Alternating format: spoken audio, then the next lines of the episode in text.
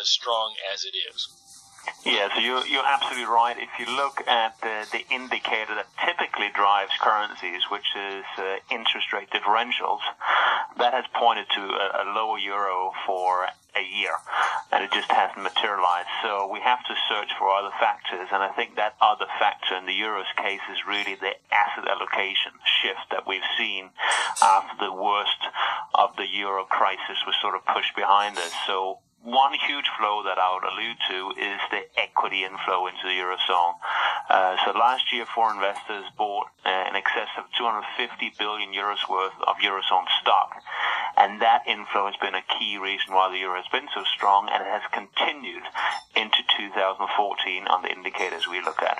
What is it with the flows into Europe? Um, we see it this is, uh, is something that you see in Japan every quarter as people repatriate. But uh, is this money that's coming in from non-European sources, or is it European country companies bringing back cash? Yeah, good question. So, so in Europe's case, it's actually foreign investors that are trying to take advantage of, of what they deem to be low valuations after the euro crisis really pushed asset values dramatically down.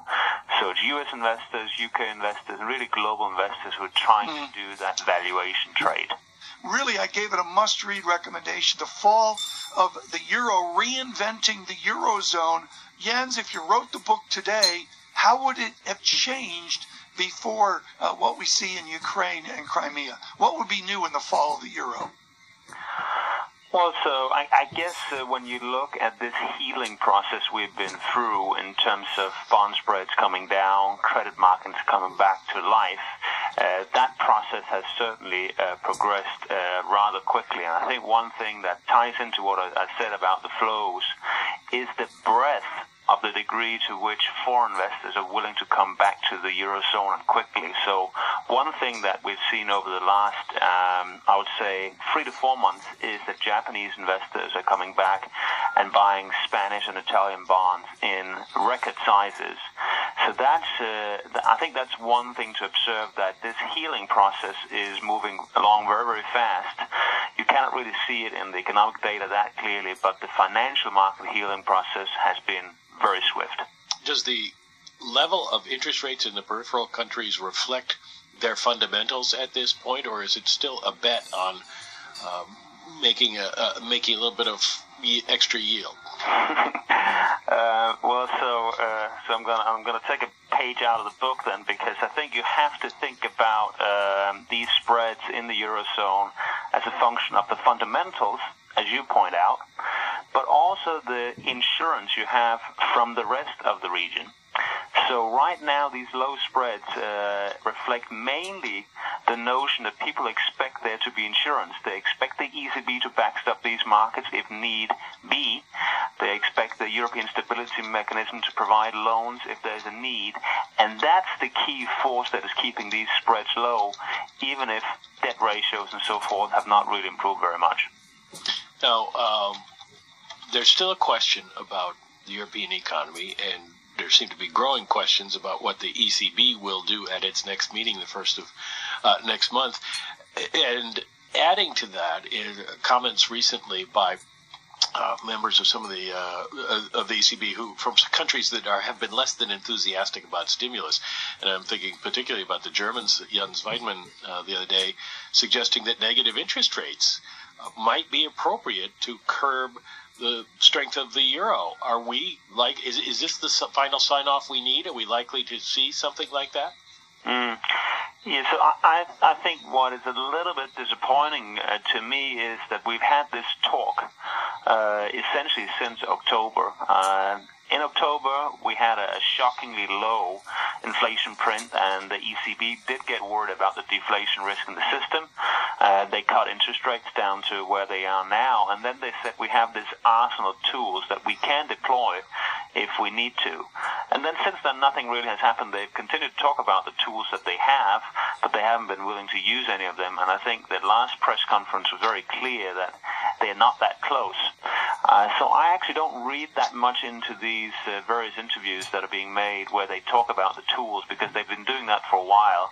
And I think we need to see action pretty soon in order for us to, to take seriously uh, that the toolbox is there. Uh, so I, I'll be quite surprised if the ECB does anything in the next uh, two meetings. I think June is the first June Right. because that's when they have a new forecast. Well, Mike, jump in here. And, and Jens, let me ask you the question, but Mike, I want you to step on me if I got it wrong. The Bundesbank is less influential than it used to be at the ECB. Are the Germans running the show in Frankfurt, or is it really more of a European bank, Jens? Well, I thought that if, if you if you read uh, Jens Weidmann's uh, interview, uh, I, I thought uh, it is still very interesting that they have these doubts about whether quantitative easing is actually legal. Uh, so um, I think there's agreement within the ECB that they have certain tools, and the negative deposit rate is one of the tools that they've agreed is legal. But in terms of asset purchases, I don't think there's a consensus. And this is really the big difference between the, the Fed and the ECB. The, the Fed obviously has been willing to go down a, a QE route, and very forcefully so. And that sort of reduces the deflation risk in the system because we know the Fed is willing to do a lot of things. In Europe, we don't know exactly what the ECB is willing to do, and that's what really creates the deflation risk in the system. Well, what's a greater risk at this point? Uh, the ECB taking action or deflation taking hold? I'm personally very concerned about the deflation risk. I think uh, uh, the ECB is getting behind the curve. Even if Draghi says uh, at each press conference that inflation expectations are anchored, if you look at short-dated inflation expectations up to about five years, they look unanchored to me. So uh, that risk is already creeping in, and I think if they don't react pretty soon, I think they're going to get further behind the curve. Does, is there any likelihood this could succeed?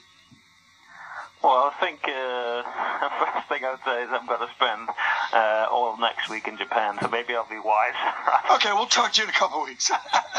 You can call As- us back. No, but uh, okay, let's rip up the script here. As you go to Japan, what is the question Jens Nordvig needs answered? so uh, it's a very important week next week because uh, the long talked about uh, hike in the consumption tax is going to be implemented on April 1st. And uh, the big question is whether uh, the growth that they have seen over the last uh, 18 months is going to be dented by that consumption tax increase. So um, I, I think uh, obviously the, the Abenomics uh, hasn't reached its goal. The goal, uh, one of the main ones, was certainly to move away from this uh, deflationary psychology that has been ingrained in Japan for the last 15 years and get to a normal inflation targeting regime. Uh, I think they've been partially successful. They've started to raise inflation expectations, and very few people thought that was possible. They're not up at 2% yet, but they're moving in that direction. And I think the, the key thing that will potentially happen here in the next couple of months is that Kuroda, the new uh, central bank governor, is going to really recalibrate policy. He um, did an unprecedented monetary expansion a year ago. And I think it's time to recalibrate that program and probably give it a further boost. And the market is currently quite skeptical that he's willing to do so because he hasn't really given any hints. But I think we have to watch very carefully for this uh, second uh, installment. If he doesn't do that, is Abenomics in, completely in jeopardy then? So obviously, uh, Abenomics was supposed to have a couple different pillows or, or arrows, as, as they're called domestically, and uh, there's supposed to be this monetary pillar, there's supposed to be a fiscal pillar, and there's supposed to be a structural reform slash growth pillar, and uh, we haven't really seen that much on the on the structural reform. So I, I would hope that we're going to see more and more detail coming out on that front.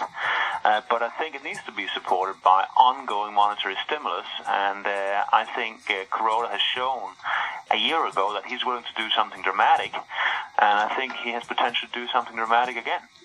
Do you look at trade weighted Japanese yen? Do you look at dollar yen? What is the best metric there of a nation uh, as they go through some of these seismic changes? Yeah, I think for, for currencies, uh, it's always dangerous to look at a single cross. So a lot of people in the market obviously are very focused on dollar yen, but there can be things going on there that's just related to what the FOMC is doing or the dollar is doing on a global basis. Uh, so the trade weighted yen is uh, often more instructive, and I think even if there's some disappointment with the Nikkei trade and some disappointment with the short yen trade this year, if you look at the trend in the trade weighted yen, as you suggest, that's still pretty clear. It's still going down, and I think that will continue. And it was Jens Nordvig, New York based managing director of currency research at Nomura Holdings. A reminder you can listen to Bloomberg Surveillance weekday mornings from 7 to 10 on Bloomberg Radio. I'm John Tucker, and you're listening to Bloomberg Surveillance Rewind. Stocks erased earlier gains and fell. From Bloomberg World Headquarters in New York, I'm Catherine Cowdery. The stock market reversed direction and began declining after President Obama said international order is being tested by Russia's annexation of Ukrainian territory. He warned there were consequences for being complacent about the situation in Ukraine. The S&P 500 is little changed this month. Martin Sass, chief executive of the money management firm MD Sass, says making investment decisions this year is very different than last last year. It's really a stock pickers kind of market where uh, one has to take real deep dives to find undervalued situations that are mispriced, mm-hmm. and it's not just throw the dart at the at the indexes and make 35% like we had last year. The Dow Industrial Average dropped 99 points and closed at 16,268. The S&P 500 fell 13 points, closing at 1852, and the Nasdaq lost 61 points and closed at 4173. That's a Bloomberg Market Minute. Get insight and context on the global markets today with Bloomberg Markets Magazine. The history of the Boston Fire Department. We had a serious fire on Beacon Street that resulted in uh, two members losing their lives, uh, with 13 members injured. Fire Commissioner John Hasson is talking about a fast moving fire that became a blowtorch this afternoon from a nor'easter's wind moving up the coast. Hasson says the loss of two firefighters is a blow to Boston. It's a sad day for us and for the city of Boston, and our hearts go out to the families. Our thoughts and prayers are with them, and uh, it's just it's just a, a, a tragic day for uh, everybody involved in this incident. In 30 years of firefighting, the deputy chief says he has never